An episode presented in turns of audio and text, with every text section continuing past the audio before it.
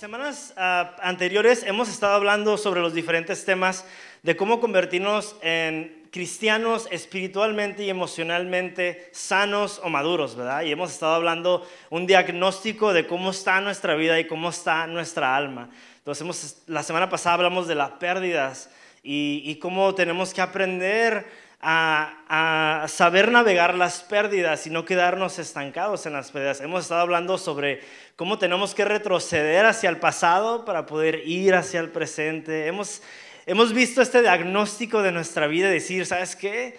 Creo que quizás como cristianos puede que estemos un poquito inmaduros, ¿verdad? Y, a mí me encanta que estemos hablando de esto específicamente porque son temas que no hablamos y a veces no navegamos en una iglesia, ¿no?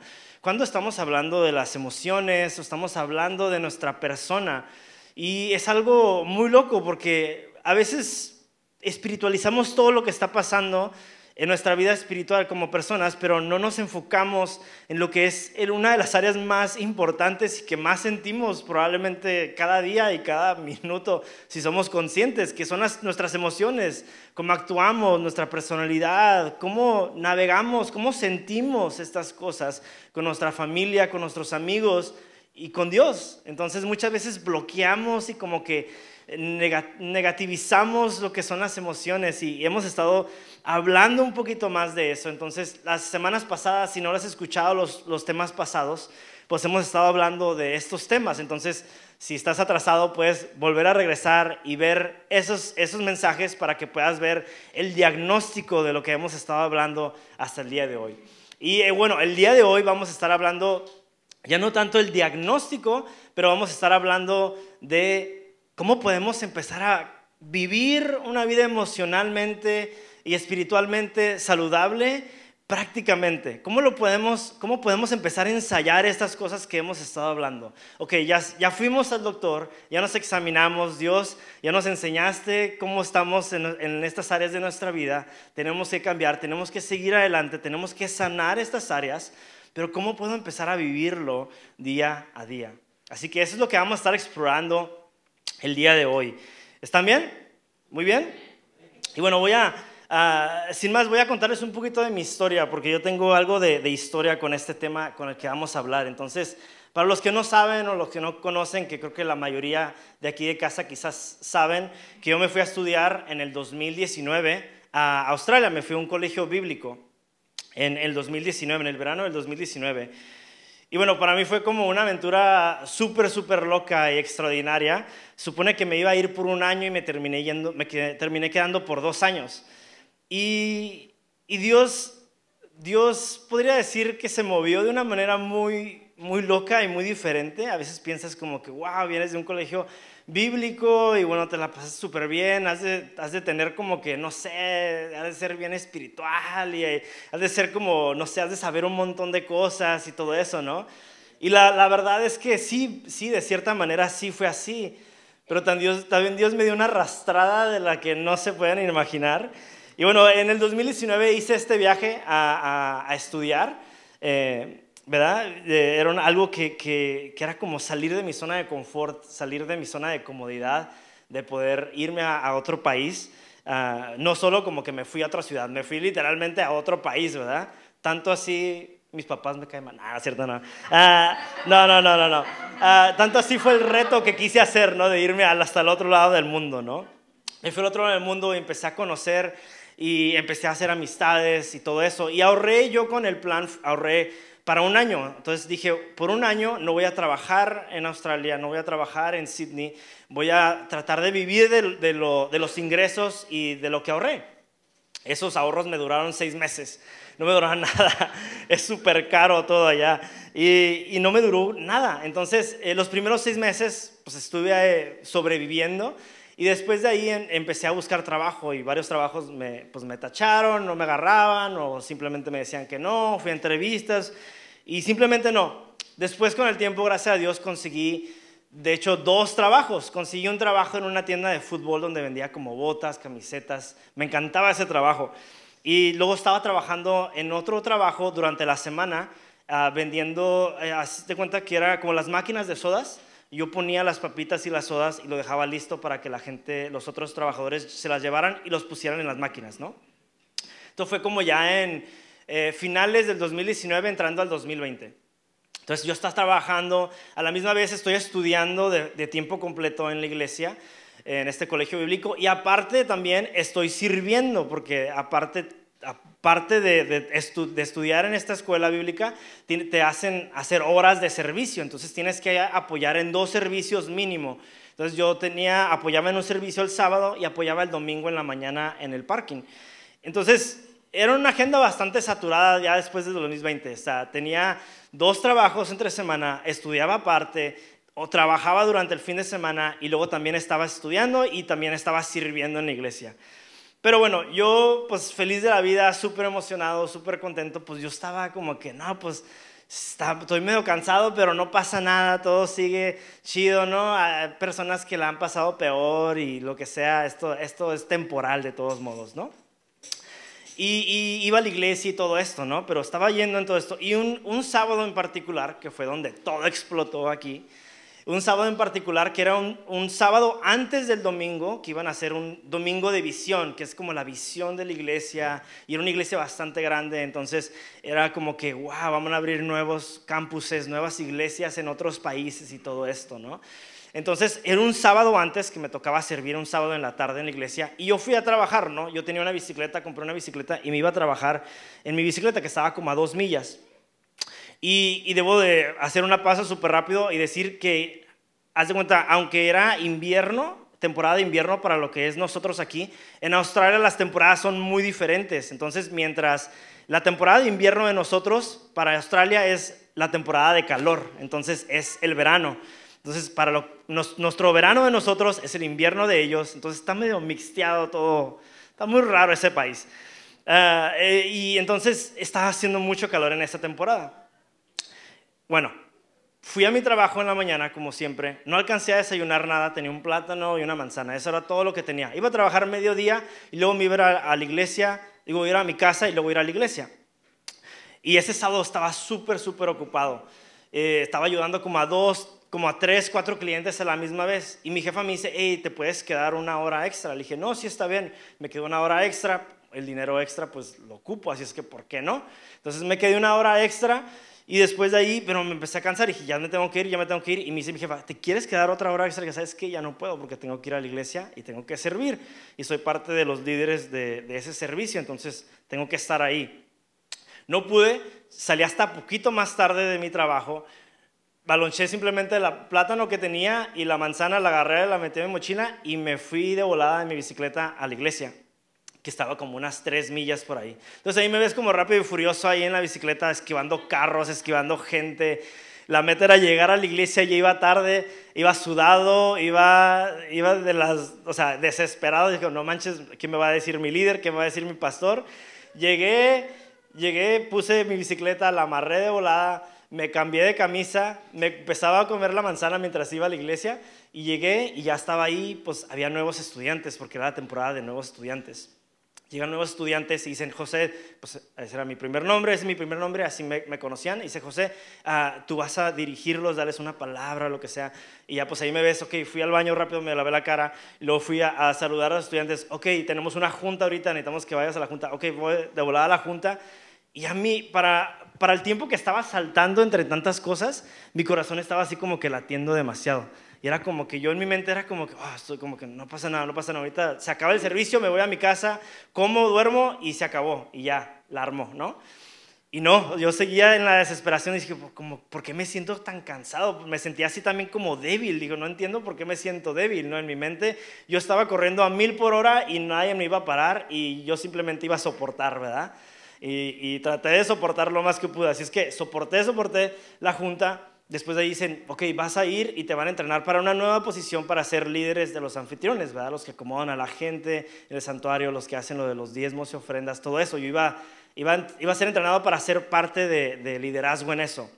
Entonces, llego y para ese tiempo igual estoy, estoy, mi corazón está latiendo demasiado, estoy como que cansado, me siento débil, pero no sé por qué me siento débil.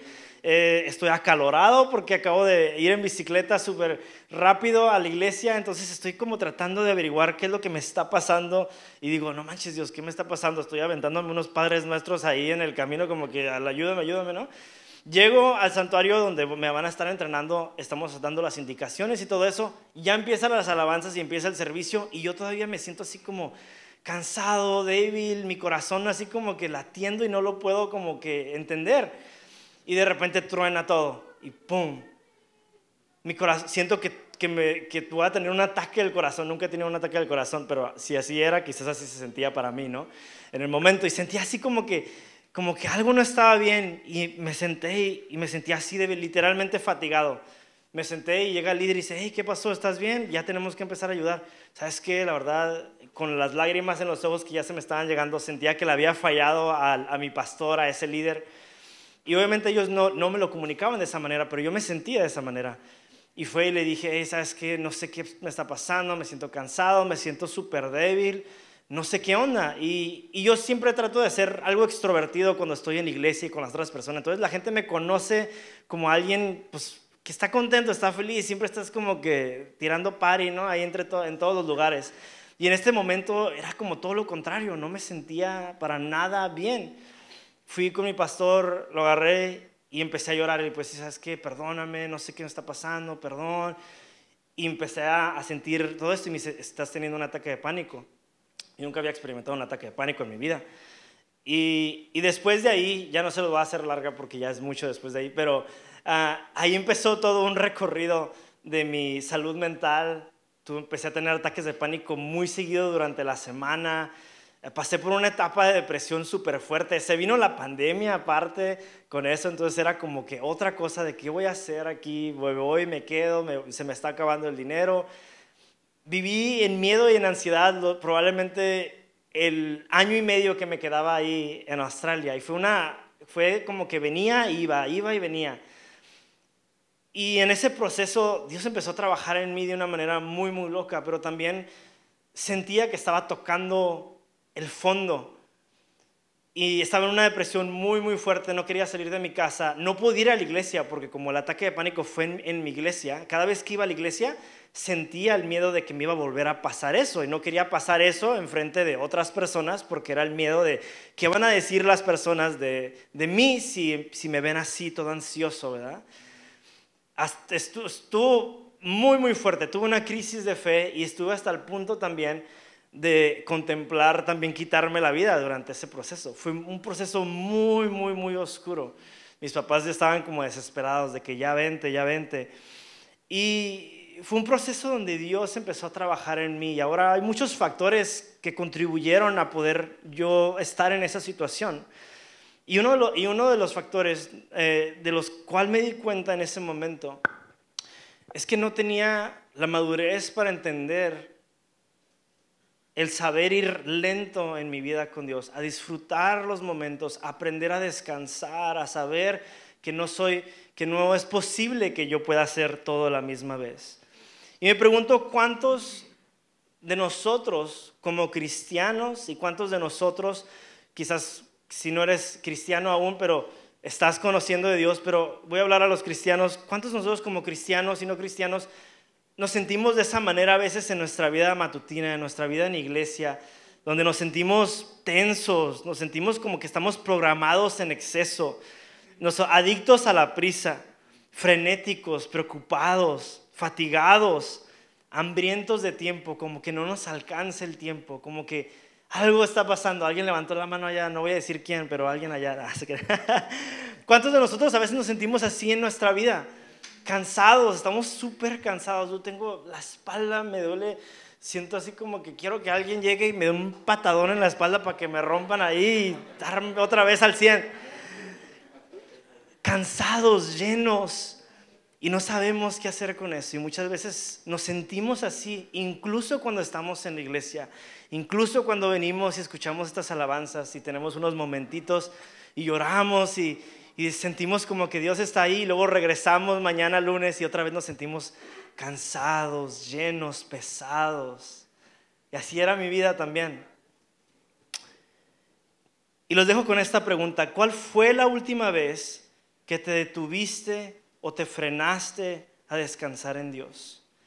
¿Cuál fue la última vez que nos hemos detenido para frenar, para descansar en Dios? Me gustó este, este dato que encontré. Dice, en el año 1370, ah, en Colonia, Alemania, se construyó la primera torre de reloj pública. Todos saben que es un, reloj de esos grandes como el Big Ben ahí de, de, Inglaterra, ¿no? Antes de eso el tiempo era natural, ligado con la rotación de la Tierra en su eje y las cuatro estaciones del año. La gente se guiaba antes, antes de que se inventaran los relojes, todo era basado en cuando el sol subía y cuando el sol se bajaba. La gente, o sea, si el sol subiera como que, bueno, es hora de trabajar, vamos a hacer, a vivir cuando se bajaba era como que es tiempo de descansar, ¿no? Y ahora vivimos muy diferentes. Ahorita muchos trabajamos de noche y turnos de madrugada y todo eso, y nos, nos rompe el ritmo que tenemos en nuestra vida. Y en cierta manera el reloj creó como una vida artificial dentro de nosotros como seres humanos, que a la vez tiene muchos beneficios porque podemos ser más productivos, podemos pues gozar de las cosas que tenemos el día de hoy, porque hay gente trabajando día y noche para hacer esas cosas. de cierta manera nos volvimos más eficientes, sí, pero a la misma vez nos hicimos más máquinas como robots y menos humanos.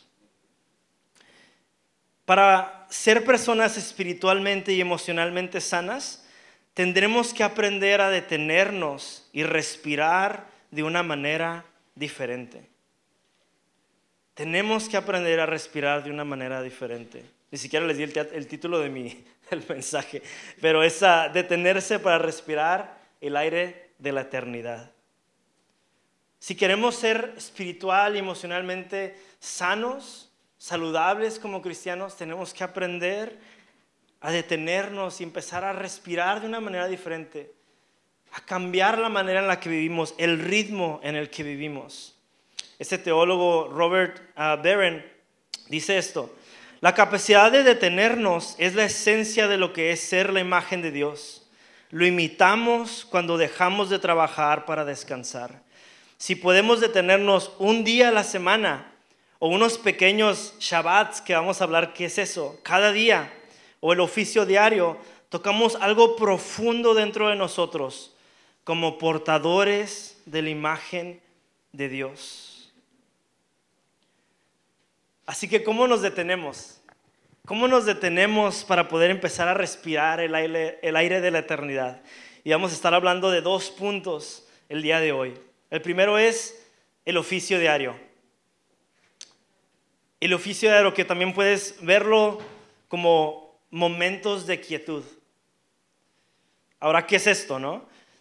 El, el oficio diario, los momentos de quietud, no es estar con Dios para obtener algo, sino simplemente estar con Dios. No es a beneficio de voy a estar con Dios porque me va a bendecir o me va a dar esto que le estoy pidiendo. Es simplemente apartar el tiempo para estar en la presencia de Dios, para buscar de Dios de una manera pura y de una manera real y auténtica. Y la palabra oficio viene de la palabra en latín que se llama opus, que significa trabajar. Y algo súper interesante, la iglesia primitiva, la, iglesia cuando recién empezó, cuando después de que Jesús se, regresó otra vez al cielo y los discípulos empezaron ya a crear iglesia y a hacer iglesia, ellos veían el oficio diario como una manera de trabajar. Era como la obra de Dios. Era tan importante para ellos el oficio diario el momento de quietud, el buscar momentos donde se apartaban de Dios y buscaban de Dios, que era casi como parte de su vida, era parte de su trabajo. Parte de su trabajo era tener agendado estos momentos donde apartaban un tiempo para poder estar cerca de, cerca de Dios, cerca del Espíritu Santo. Dice, el oficio diario es crear espacios para pasar tiempo puro y de calidad con Dios. Eso es lo que es. Es crear espacios para pasar tiempo puro y de calidad con Dios. El oficio diario, practicado de manera constante, en realidad lo que hace es eliminar cualquier división entre lo sagrado y lo secular que existía en nuestra vida. Es eso. eliminar cualquier división entre lo que es mundano y lo que es cristiano. No, no, no. No vivimos una vida diferente cuando salimos de la iglesia. No vivimos una vida diferente cuando terminas de leer tu devocional en la mañana o cuando oras en la mañana antes de ir a tu trabajo. No, no, no. Seguimos viviendo y caminando con Jesús aún en nuestra vida matutina, en nuestra vida regular, en nuestra vida, en nuestro trabajo, en, nuestra familia, en la noche. Cada día que estamos, seguimos viviendo bajo la presencia de Dios y y sabiendo de que Dios está con nosotros. No lo separamos en que, bueno, Dios se queda aquí afuera cuando voy a entrar a mi trabajo y ya cuando salgo, pues te recojo Dios y nos vamos otra vez, ¿no? No, no, no, Él está con nosotros y nos acompaña con nosotros, pero tenemos que también tenerlo en mente y contemplar eso y decir, ok, Dios está conmigo aquí también. Entonces sí, no voy a estar orando y alabando y eso, pero voy a tener en cuenta de que Dios está conmigo. Entonces en esos momentos de pausa, yo sé y camino mi vida regular, mi vida normal, sabiendo de que Dios está conmigo y me acompaña. Eso es lo que significa. No es hacer dos cosas, no dividirlo, sino vivirlo de esa misma manera. Y hay, muchos, hay muchas tradiciones diferentes. Por ejemplo, están los monjes, ¿no? ¿Se ha escuchado los monjes? que se quedan en, como en iglesia, ¿no? Y se la pasan orando y tienen, un, tienen una, una agenda bien loca, ¿no? Donde oran como cinco o seis veces al día por diferentes tiempos y se quedan en silencio así de una manera bien loca. Y dices, no manches, a eso viven, ¿no? A eso, a eso se dedican ellos porque quieren estar más cerca de Dios y quieren estar cerca de la presencia de Dios, ¿no? Ahora, no todos vamos a ser monjes, ¿no?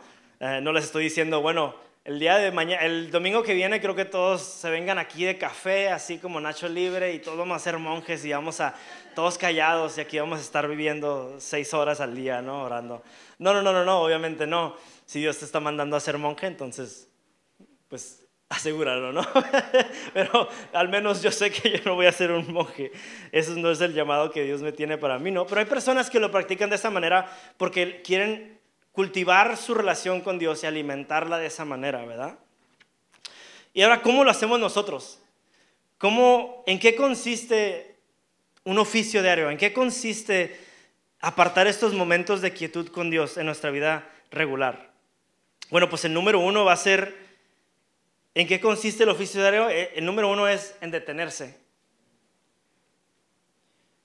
¿Qué significa esto? No es la cantidad de veces que nos detengamos en el día, sino el tiempo que hagamos sin apuros y sin prisa para pasar tiempo con Dios. Detenerte. Detenerte, no sé, por ejemplo, yo, yo tengo en mi trabajo, tengo, tengo mi lonche y luego tengo dos breaks de 10 minutos. En, en, el primer break usualmente trato de salir, salgo afuera porque me gusta estar como que pues estoy adentro, ¿no? Me gusta como respirar el aire fresco, así, ¿no? Todo venenoso ahí adentro de las máquinas y luego afuera pues ya como que ya respiras acá aire libre, ¿no? Y me gusta, me gusta hacer eso, ¿no? Y, uso ese tiempo para leer mi devocional ese que estamos ahorita haciendo o si no, me, me gusta y me quedo sentado. A veces no cierro mis ojos, simplemente estoy ahí disfrutando, escuchando, uh, de, o sea, de estar afuera en el aire libre, ¿no? Consiste en la pureza de eso. En esos momentos digo, ok, Dios, gracias porque estoy aquí trabajando. Gracias porque sí, estoy cansado un poquito, pero aquí estoy, aquí me tienes. Detenerte. La prisa y el amor no son compatibles, es algo que yo aprendí a, lo duro. La prisa y el amor no son compatibles. Hay este teólogo japonés que me encanta, dice Kosuke Koyama, se llama este teólogo japonés. En su libro El, el Dios de tres millas por hora dice esto, Dios camina lento porque es amor. Si no fuese amor, iría mucho más rápido. El amor tiene su velocidad. Es una velocidad interna, es una velocidad espiritual. Es lenta, pero reina sobre todas las otras velocidades, ya que es la velocidad del amor. ¿Cuántos de nosotros a veces no nos detenemos y olvidamos de que Dios, siendo amor, Incluso Jesús en la Biblia podemos ver que se detiene para pasar tiempo con Dios, para pasar tiempo y decir, Dios, tú estás conmigo aquí. Tengo en claro que tu presencia está aquí conmigo, de que tú estás, de que tú me acompañas de esa manera. Si vivimos en una manera así donde encontramos pequeños pequeños lugares, pequeños momentos donde nos detenemos para pensar en la presencia de Dios, para pensar en Dios y lo que está haciendo en nuestra vida y lo que va a hacer en nuestra vida, vamos a empezar a vivir de una manera muy diferente. La manera, y vamos a empezar a vivir a la velocidad correcta, la velocidad del amor. ¿En qué consiste el oficio diario? También consiste en centrarse. Salmos 37, 7 dice, quédate quieto en la presencia del Señor y espera con paciencia a que Él actúe. Que dice, quédate quieto en la presencia del Señor y espera con paciencia. Salmos 47, 46, 10 dice, quédense quietos y sepan que yo soy Dios. Toda nación me honrará, seré honrado en el mundo entero. Pero aquí dice la primera parte, quédense quietos. ¿Qué dice? Quédense quietos. Dile a la persona que tienes a tu lado, quédate quieto. Y sepan que yo soy Dios. es centrarse, es prestar atención a la presencia de Dios, incluso con las distracciones que están a nuestro alrededor. Este autor se llama James Finley, lo presenta de esta manera, ¿no? Que significa es estar atento, dispuesto, sentarte quieto, respirar lenta, profunda y naturalmente, cerrar los ojos o mirar al piso. Así lo podemos practicar de esta manera. Quedarnos quietos. Recuerdo cuando estaba allá en Australia y estaba pasando por esta, por esta crisis. Había un, compañero mío que era chileno, que se llamaron, y era un muchacho súper, súper espiritual. Siempre lo veías y estaba orando y, y siempre lo saludaba así, hey, ¿qué onda, men? ¿Cómo estás? Ah, estoy bien, hermano. Así, ¿no? Era como que este vato ah, pues, es cristiano se está fumando algo, ¿no? Pero era como que demasiado, es demasiado la exageración que le metía, ¿no? Pero se veía auténtico, ¿no? Y obviamente se veía en sus frutos. Y, y, cada vez, y, cuando estaba en esta crisis, que digo que tuve una crisis, o sea, de mi fe también, y, y, empezaba a orar y ya no sentía como que estaba orando de la misma manera, me sentía raro cuando oraba, me sentía así como que ya no sé orar, yo no sé ni, no sé ni qué estoy haciendo, ni qué hacer, no, no siento lo mismo que antes. Y yo le empecé a, hablar a Aaron y decía, hey, ¿cómo le haces tú, men? Porque no manches, yo no, no, siento que oro y siento que no encuentro a Dios, siento que no lo, no sé, no sé dónde está, la verdad, o sea, siento que oro y siento que le estoy orando nomás a la nada. ¿Cómo siento otra vez? ¿Cómo vuelvo a sentir esa sensación que tenía antes? Fuimos caminando y todo eso y regresamos a su casa y dejó que hablara todo lo que yo estaba diciendo, todas mis quejas y todas mis dudas y todo eso. Llegamos a, mi casa, a su casa, llegamos a su cuarto y puso música. Y luego dice, hay que sentarnos. Nos sentamos. Y dice, quédate ahí donde estás, callado. Y ahí nos quedamos. Y luego oró. Y luego dice, así simplemente a veces se hace así. A veces no es tanto decir, ni hacer, ni todo eso, sino apartar un pequeño momento en el que estamos sentados escuchando de Dios. Quizás la manera en la que estamos orando quizás es muy diferente. Estamos como tratando de pedirle a Dios, pero no estamos centrándonos en el amor y en su, en su presencia. ¿Me pasas esa silla que está ahí?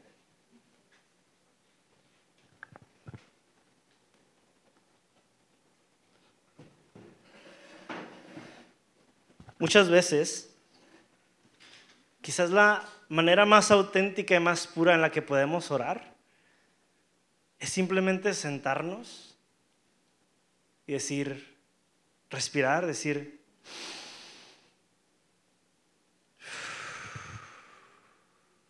Dios, aquí estoy, presente. Aquí estoy para que me hables. Estoy cansado. Estoy agotado, estoy fatigado, pero aquí estoy. Centrarse en la presencia de Dios a veces no es tan complicado como lo hacemos. sino es apartar un momento. No tienes que sentarte en una silla, te puedes hincar, puede ser en la banqueta, yo lo he hecho en la banqueta en mi trabajo, puede ser en tu carro, pero es buscar esos espacios donde nos centremos en Dios y decir, Dios, tú eres el centro de mi vida, pero no solo voy a decirlo, predicarlo, lo voy a vivir también. Entonces podemos aplicar eso de esa manera también. La tercera es, ah, ¿cómo, ¿en qué consiste el oficio diario? Número tres, esta les va a gustar, el silencio. El oficio diario también consiste en el silencio, apartar un tiempo en silencio. En Primera de Reyes está la historia de Elías, no sé si han escuchado la historia de Elías o la han leído. Es una historia súper, súper extraordinaria, súper interesante, súper curada, ¿no? Pero es uno de los profetas en el tiempo, en, el Viejo Testamento, donde Dios empieza a usarlo de una manera muy, muy loca.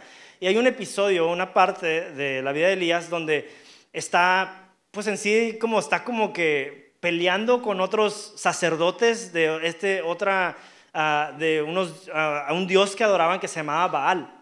Entonces, eh, hay como mil, creo, si no estoy mal, hay como mil sacerdotes de este, de este Dios y es Elías, ellos contra Elías, ¿verdad? Y, se lo estoy resumiendo así súper rápido, así es que si lo quieren leer acá bien, pues primera en Reyes, pueden ir y buscarlo. Ah, pero eh, el chiste es que Elías es, está él solo y estas personas están acá haciendo rituales, gritando, cantando y no cae fuego, simplemente no cae fuego en su, en su altar de ellos. Y en el de Elías, Elías va y todavía pide unas cubetas de agua y le echa agua a, la, donde se va a quemar esa cosa. Y, y, de la nada simplemente le pide a Dios y ¡pum! sale fuego y hasta consume a varios de los que están ahí y, mata a los mismos que están ahí. Es tan fuerte y tan intenso el fuego que Dios que. Y hace algo súper extraordinario. Y después de ahí, uh, la reina, que era la reina Jezabel, uh, manda a, a matarlo.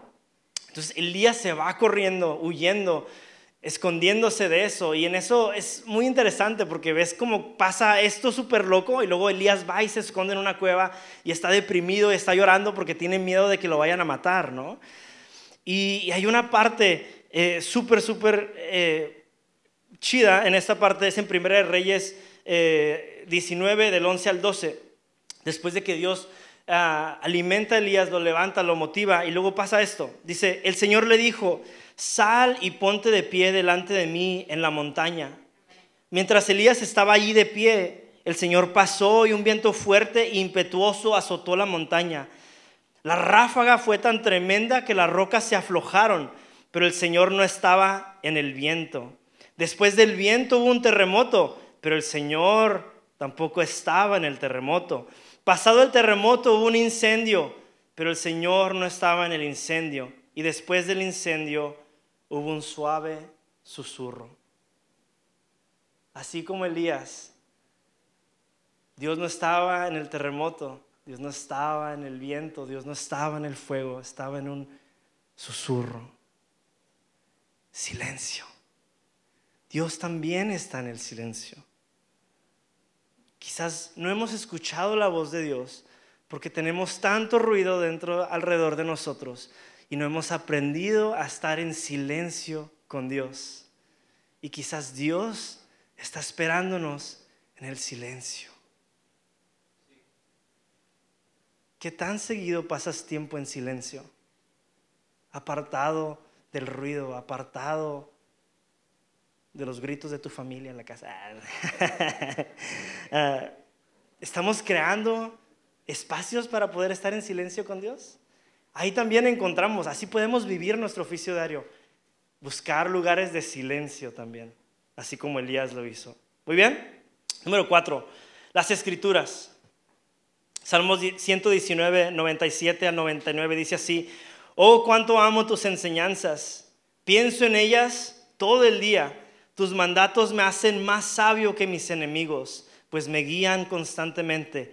Así es, tengo mejor percepción que mis maestros, porque siempre pienso en tus leyes. Pienso en ellas todo el día. Pienso en tus leyes. Meditar en la palabra de Dios también puede ser una manera en la que podemos vivir nuestro oficio diario, ¿verdad? En nuestro día a día podemos leer la Biblia y podemos meditar en la palabra de Dios. Puedes meditar en esto mismo que acabas de leer, ¿no? No tiene que ser tan complicado. Y hay diferentes maneras en las que podemos eh, leer la Biblia o escuchar la Biblia. El simple hecho es tener la palabra de Dios en nuestro corazón y aplicarla a nuestra vida y dejar que entre y que se quede ahí con nosotros, que crezca y que Dios empiece a hablar a través de eso. Entonces, eh, algunas maneras prácticas que se puede leer, pues puedes leer la Biblia. Ah, dices, no sé qué leer. Bueno, puedes empezar leyendo los salmos. Puedes leer los salmos. Lee un salmo, lee dos salmos y quédate con eso. Aguárdalo. Quédate con eso. Puedes agarrar un versículo durante la semana que estés aprendiendo el día de hoy o durante tu devocional. Agarras una escritura, memorízala. Repítela, toda la semana repítela hasta que se quede ahí.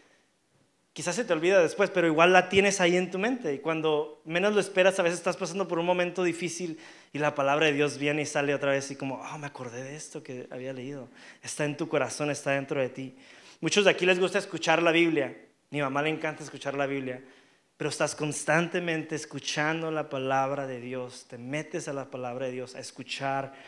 Puedes aprender también, puedes buscar maneras de aprender. O puede ser a través de los devocionales, ¿no? Como el que tenemos aquí, que estamos haciendo. Yo esto es lo que estoy usando ahorita recientemente, ¿no? Leo uno y luego me quedo ahí y, medito en ese, en, ese, en ese verso, lo que acabamos de leer ahí, ¿no? Y me quedo en eso. Entonces, puedes hacerlo también a través de eso. Hay maneras en las que puedes eh, escuchar la palabra de Dios o leer la palabra de Dios y mantenerla en tu vida, en tu corazón. ¿Está bien? Entonces, ¿en qué consiste el oficio diario? Apartar o crear momentos durante nuestro día para estar cerca de Dios. No significa que tienes que ir una hora, apartar una hora de tu vida para poder ir y estar con Dios. Y tienen que ser tres horas, ¿no? Porque son tres veces al día. No, no, no. Si eso te funciona a ti, entonces hazlo con toda confianza. Pero si no, pueden ser dos minutos. En la mañana cuando te levantas y dices, gracias Dios, lees una escritura y tienes eso en tu corazón, Luego sigues con tu día a mediodía o encuentras un espacio ahí y otra vez ahí donde estás. Dios, gracias porque estás aquí conmigo. Gracias Señor porque tengo en cuenta de que tú me amas, de que tú me quieres. Y luego en la noche. Puede ser práctico, ¿verdad? No tiene que ser tan complicado, pero el chiste es tener estos momentos, estos espacios donde nos detenemos de nuestra rutina diaria, de nuestra prisa, de nuestra vida de prisa, nos detenemos a disfrutar la presencia de Dios ahí donde estamos. ¿Muy bien? Segundo, ¿cómo nos, detenemos para respirar el aire de la eternidad? Número dos, este va, a, mí me va, a mí me retó bastante, les va a retar. Dice, respetando el Shabbat. O el Sabbat, ¿no? De ahí viene la palabra el sabático también. Es de la palabra hebrea que significa cesar o significa dejar de trabajar. Se refiere a no hacer nada con relacionado con trabajo por 24 horas. Génesis 2, del 1 al 3, dice así, dice, quedaron terminados los cielos y la tierra y todo lo que hay en ellos. Al llegar al séptimo día, Dios descansó porque había terminado toda la obra que había emprendido. Dios bendijo el séptimo día, lo santificó, porque en ese día descansó de toda su obra creadora. ¿Qué dice ahí? Descansó. Y esta es, este es una, una, una, ley que incluso eh, Dios le dio a los israelitas, ¿no? donde descansaban el séptimo día. Totalmente, 24 horas no hacías nada. No podían, muchos hasta radicales, mis, mis papás fueron hace, hace años junto con mis abuelas a, a Israel y, hicieron el viaje, el peregrinaje ahí donde estuvo Jesús y todo eso, ¿no? Y decían que estuvieron ahí un sábado y dice, el sábado no había nada, o sea, no, no había gente en la calle caminando, las tiendas estaban cerradas, si, si es que eran judías, no, estaban totalmente cerradas, lo único que estaba abierto eran pues de las personas que no eran judías, ¿no? Pero todos los hebreos, todos los judíos, perdón, uh, estaba totalmente cerrado, porque pues esa era su costumbre, ¿no? Y ahorita vamos a ver de dónde viene esa costumbre, pero es esta frase que dice, el Shabbat nos da en el presente un ritmo adicional para una reorientación completa de nuestra vida alrededor de Dios viviente. Durante el Shabbat lo imitamos a Él al dejar a un lado nuestros trabajos para descansar. Ahorita voy a quebrarlo un poquito más porque yo sé que quizás lo estoy diciendo y dices, no manches, no aplica, bro. Así como que no, aquí no nos aplica, ¿no? Pero ahorita les voy a explicar cómo podemos vivirlo. No tienes que, yo sé que no todos tenemos un día literal para poder descansar, pero vamos a ver por qué, por qué quizás nos conviene empezar a practicar esta práctica pues vieja, ¿no? Y bueno, vamos a seguir, ¿no? En otras palabras, el Shabbat es el don que Dios nos invita a recibir. Me encanta esa, esa palabra. El don, el regalo que Dios nos invita a recibir. Dios nos regala un día de descanso. Y nos regala ese día porque lo podemos ver como Él descansó después de haber creado todo el cielo y la tierra, el universo y a nosotros. Descansó. Y muchos de nosotros no descansamos. Muchos cristianos no descansan. Incluso muchos pastores no descansan tampoco. Y por eso vemos tanta caída en nuestras iglesias a veces con pastores. ¿Por qué? Porque están tan sobrecargados, tan ansiosos y no han descansado. No descansan en Dios. Y quizás también nosotros tenemos que agarrar el regalo que Dios nos da y agarrar esa invitación que Dios nos está dando para descansar. En Éxodo 20, y aquí es un poquito del contexto que, el pueblo, que Dios le dio al pueblo de Israel, dice Éxodo 20 del 8 al 11, dice, acuérdate del día del sábado para santificarlo. Este es uno de los, de los diez mandamientos. Dice, acuérdate del día sábado para santificarlo. Trabaja seis días y haz en ellos todo lo que tengas que hacer. Pero el día séptimo será un día de reposo para honrar al Señor tu Dios. No hagas nada en ese día, ningún trabajo, ni tampoco tu hijo, ni tu hija, ni tu esclavo, ni tu esclava, ni tus animales, ni tampoco los extranjeros que vivan en tus ciudades, porque en seis días hizo el Señor los cielos y la tierra, el mar y todo lo que hay en ellos, y descansó el séptimo día. Por eso el Señor bendijo y consagró el día de reposo. Aquí vemos cómo Dios empieza a aplicar esta ley a su pueblo, ¿no? a Israel, y está diciendo, descansen. ¿Qué significa el, el, el Shabbat? Ahorita nos vamos a, a empezar a, a, ver ¿qué es, qué es esto, ¿no? ¿Por qué tenemos que practicar eso? ¿Qué significa practicar esta práctica si nosotros ni siquiera somos judíos, israelitas, ni siquiera vivimos en ese tiempo, ¿no? ¿En qué conlleva esto? ¿En qué nos beneficia? Al observar el Shabbat afirmamos que Dios es el centro y fuente de nuestra vida. Él es el comienzo, el centro y el final de nuestra existencia. Cuando observamos y apartamos un día para estar sin hacer nada, simplemente estar con Dios y contemplarlo a Él, totalmente un día, estamos centrándonos otra vez a lo que Dios hace y quiere hacer en nuestra vida el día de hoy. Decimos, soy limitado, soy finito, soy mortal, y aquí estoy, Dios, puedo descansar en eso de que tú estás conmigo, de que puedo confiar en tu, en tu promesa.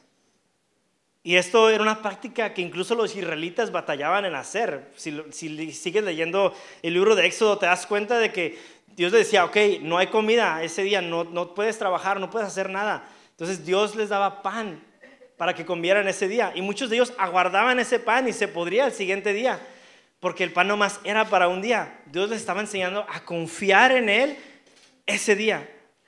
Entonces nosotros también tenemos que aprender a confiar en Dios. Cuando paramos y nos detenemos, confiamos en Dios. Decir, sí, puedo hacer un montón de mandados ahorita porque tengo tiempo libre, pero voy a confiar en Dios porque yo sé que Dios tiene control de mí. Ahora, cuatro principios del Shabbat. ¿Cómo vamos, cómo podemos practicar esto, no? ¿O en qué consiste practicar esto? Número uno, muy similar al oficio de héroe, el primero, detenerse. Durante el Shabbat acepto mis límites. Dios es Dios, Él es indispensable, yo soy su criatura. Cuando yo me detengo, el mundo continúa funcionando correctamente. En otras palabras, cuando nosotros estamos dormidos, Dios todavía está trabajando.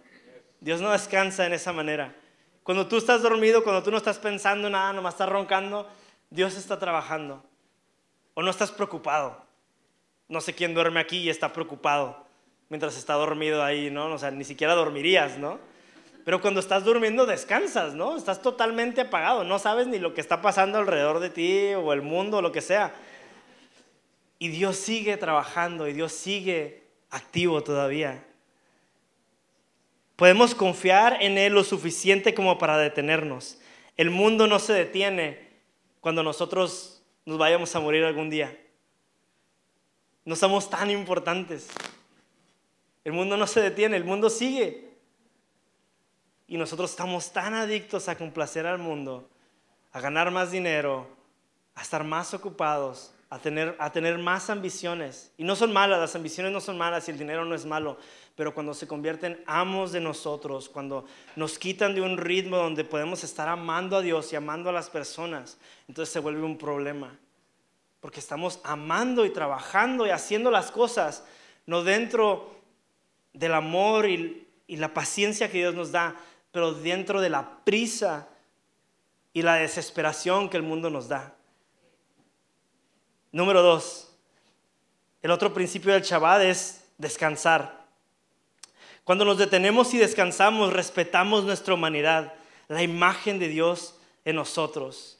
En otras palabras, no somos imparables. Unos ejemplos que podemos, de qué podemos descansar, ¿no?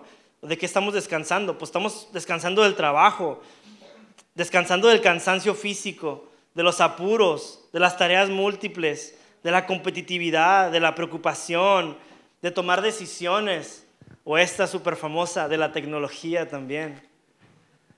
¿Verdad?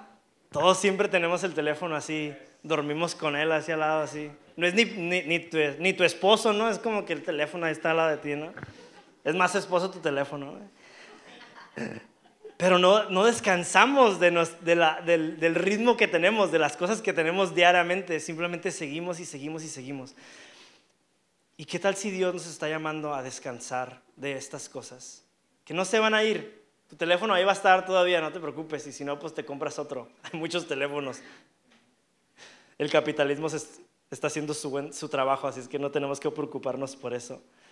Pero tenemos que descansar en Dios, aprender a descansar en Dios. Si no me lo creen a mí, bueno, pues en las palabras de nuestro rabí, el Jesús de Nazaret, dice, Mateo 16, 26, dice, ¿de qué le sirve a uno ganar el mundo entero si pierde la vida? ¿O qué se puede dar a cambio de la vida? En otra versión también dice, ¿a qué, a qué le sirve a uno ganar todo el mundo y pierde su propia alma? Tenemos que aprender a descansar en Dios. Número tres, disfrutar. El, el Shabbat también nos llama a disfrutar de todo lo bueno que Dios nos ha dado y mandado. Eh, no vino el día de hoy, pero aquí eh, está, ¿cómo se llama? El Gabo, ¿no? Eh, y me encanta cada vez que hablo con el Gabo, pues es como muy poético, Gabo, y te empieza a decir, ¿cómo estás, bro? No, pues aquí estoy bien, No, pues, ¿qué vas a hacer hoy? No, pues voy a la playa, no sé, me gusta oler las flores y todo acá, ¿no? me encanta, me encanta porque empiezo a hablar con él y, te empieza a decir las cosas acá así como que bien contemplativo y digo como que no manches, no, qué cursi, ¿no? Este pero, pero, pero parte de, las cosas que me gusta y que estoy, estoy aprendiendo también y que nos enseña también es aprender a disfrutar. Suena muy cursi decir, pues es que estoy oliendo las flores, ¿no? Estoy viendo la, la arena del mar y acá, ¿no? Muy romántico la cosa, ¿no?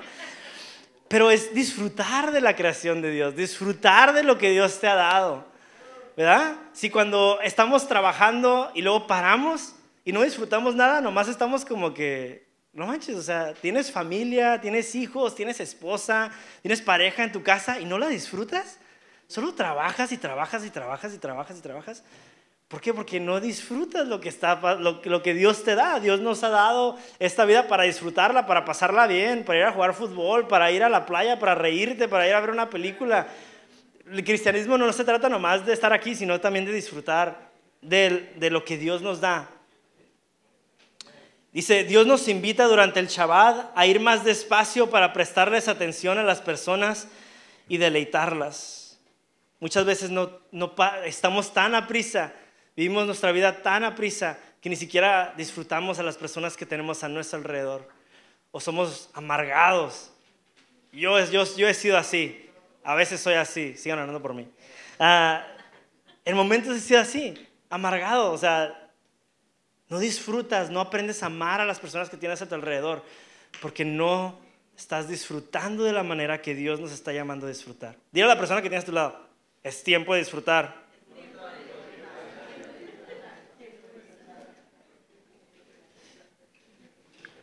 Los pastores cumplieron 28 años de, casados recién. Y sí, a, a, mí me encanta eso porque, digo, no siendo simplemente porque soy su hijo, ¿no? Y porque qué chido que estén juntos todavía. Pero, pero es más que nada porque he visto, he visto, he visto y he visto las peleas que han tenido y las luchas que han tenido en su matrimonio. He visto que tan cerca han estado a divorciarse y separarse, incluso cuando ya estamos aquí en la iglesia. He visto el detrás de escenas de todo eso. Son las cosas que no se cuentan, las cosas que no se ven. Y celebrar 28 años, quizás para unos dicen, pues mis abuelos celebraron 50, lo que sea. Sí, pero 28 años en nuestra sociedad del día de hoy no es algo fácil. Es algo bien cañón, la neta. 28 años no es nada fácil. Y sabes, algo que he visto en su vida de ellos y que he aprendido yo, y me encanta ver eso dentro de mis padres y dentro de nuestros pastores, ¿verdad? Es que son abiertos a aprender, a evolucionar, a crecer en su fe también, ¿verdad? Muchas veces encontramos personas que son líderes en iglesia o líderes algo así en ministerio y están cerrados. Lo que creen ellos y lo que han aprendido, ellos eso, eso es lo que es y ahí, como dice pastor, mis chicharrones truenan, ¿no? Ahí se queda y ahí nadie los va a sacar de ahí, nadie los mueve. Y me, algo que me encanta de, mis papás y los pastores es que han aprendido a crecer y a disfrutar en ese proceso también.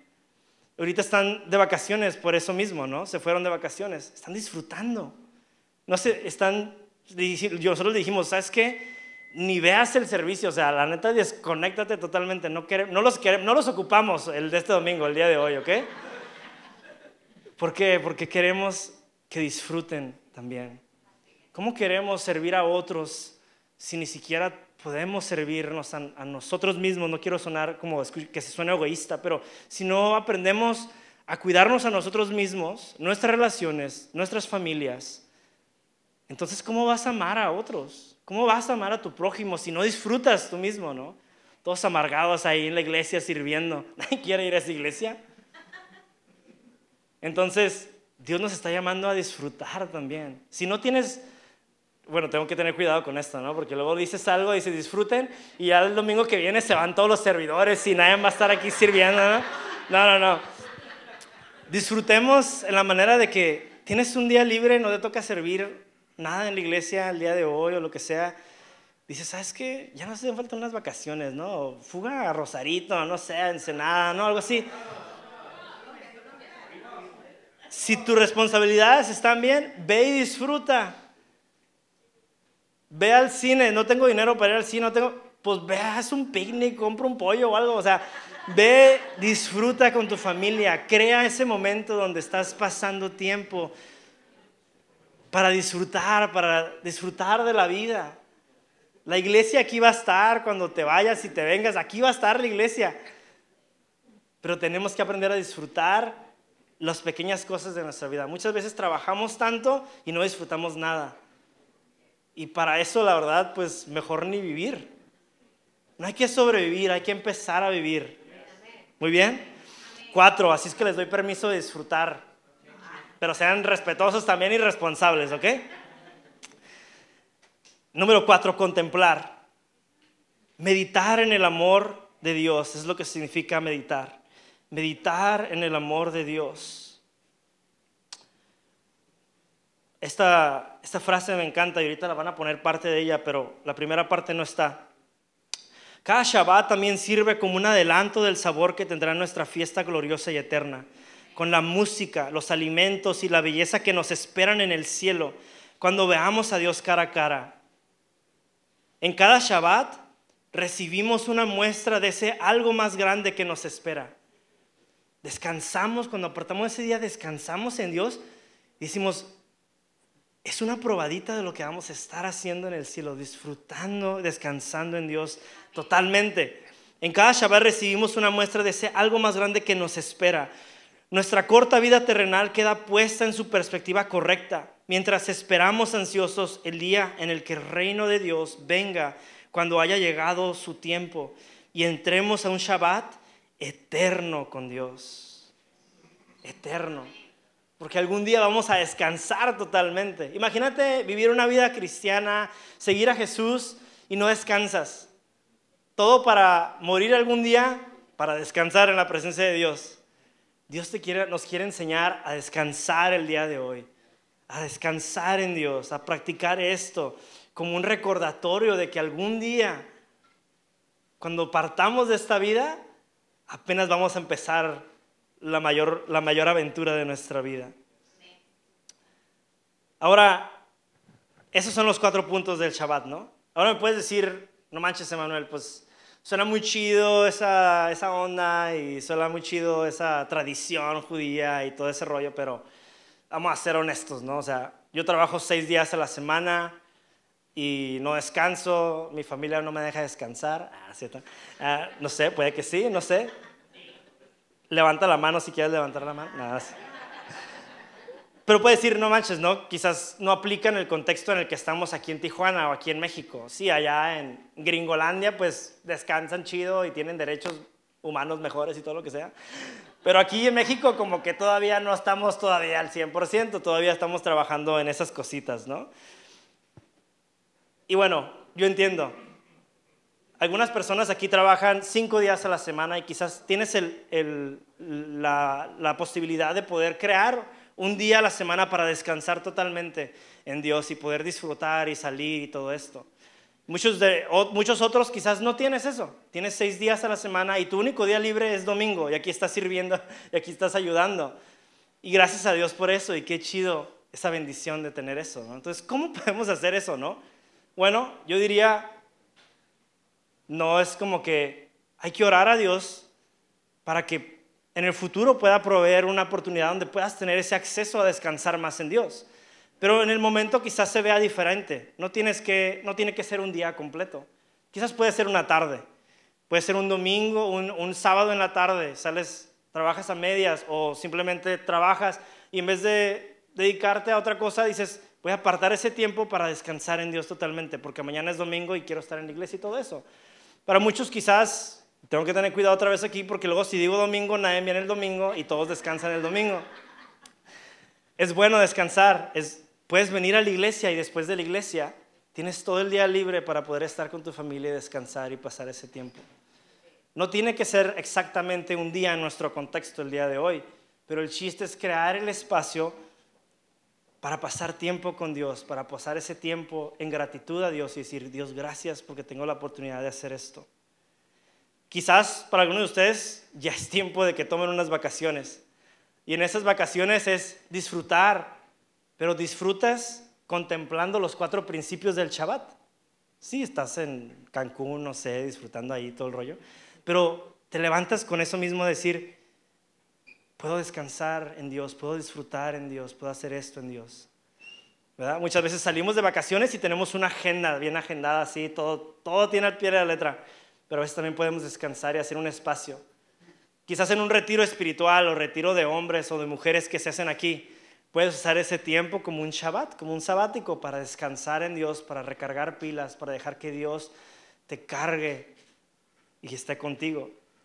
Puede ser en alguna conferencia, un viaje misionero, pero crear esos espacios para desconectarte de lo que estás haciendo y descansar en Dios.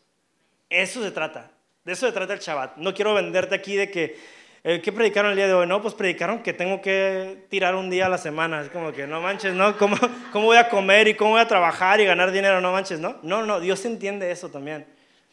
Pero es tener en cuenta de que si queremos ser maduros en nuestras vidas, no solo dentro de la iglesia, pero afuera de la iglesia y con nuestras familias, tenemos que empezar a vivir de una manera diferente. ¿Qué les dije al principio? A respirar de una manera diferente. Y muchos de nosotros como cristianos seguimos respirando como si fuéramos seculares. Tenemos que empezar a respirar a la manera que Cristo nos está llamando a respirar. ¿Esto es fácil? Nah. Esto está bien cañón, la neta. Yo lo, yo lo he estado tratando de practicar y sí está difícil. Pero no porque está difícil no significa que no vale la pena seguir tratando e intentando. Hay que empezar a respirar ya, ya estoy cerrando aquí con esto. El no detenernos es como cometer violencia hacia nosotros mismos. nos hacemos incapaces de amar a otros como Cristo a través de su amor. Hay una frase aquí de un teólogo católico que se llama Thomas Merton. Dice, existe una manera dominante de violencia contemporánea, el exceso de actividad y de trabajo, el apresuramiento y la presión de la vida moderna son una forma, quizá la más común de todas, de esa violencia innata. Sucumbir ante esas cosas es dejarnos llevar por una gran cantidad de preocupaciones en el conflicto, rendirnos ante demasiadas demandas, comprometernos a demasiados proyectos, querer ayudar a todos en todo. Esto destruye la raíz de la sabiduría interior que hace de nuestro trabajo algo fructífero. Quizás la razón por la que tu relación con Dios no está creciendo es porque no, no hemos apartado ese tiempo para descansar en la presencia de Dios. Y nuestra vida y nuestro ritmo de vida sigue reflejando uno que para nuestra sociedad está bien, pero para nosotros no lo es. Cuando la Biblia dice que somos hechos nuevas criaturas, somos nuevos, somos nuevos, entonces adoptamos, imitamos a Dios de nueva manera. Vivimos de manera diferente. Y muchos de nosotros quizás no lo hacemos de esa manera. Seguimos viviendo con los mismos patrones. Simplemente lo espiritualizamos más o lo hacemos más cristiano todo y usamos palabras y aquí somos personas súper felices y súper contentas en la iglesia y ponemos nuestra mejor cara. Y esto lo estoy diciendo porque yo, yo lo he hecho y a veces lo hago también. Pero cuando salimos somos las personas más cansadas y más fatigadas, más, más amargadas, porque no sabemos disfrutar ni descansar. ¿Y qué tal si Dios te está llamando a descansar en Él, a descansar en su presencia? Cuando todo se siente, cuando la tormenta se siente fea, cuando la tormenta se siente tan fuerte, quizás Dios nos está dando una soga para agarrar y apretar y jalar y decir, agárrate fuerte, aquí estoy yo, aquí estoy contigo todavía. Gracias por escucharnos. Si te gustó el mensaje o sabes de alguien que debería escucharlo, compártelo también te invitamos a que nos sigas en nuestras diferentes redes sociales que te estaremos compartiendo en la caja de descripción y así puedas acompañarnos en nuestros siguientes eventos. De nuevo, gracias por apartar un tiempo para escuchar lo que Dios tiene para ti. Ten una bendecida semana.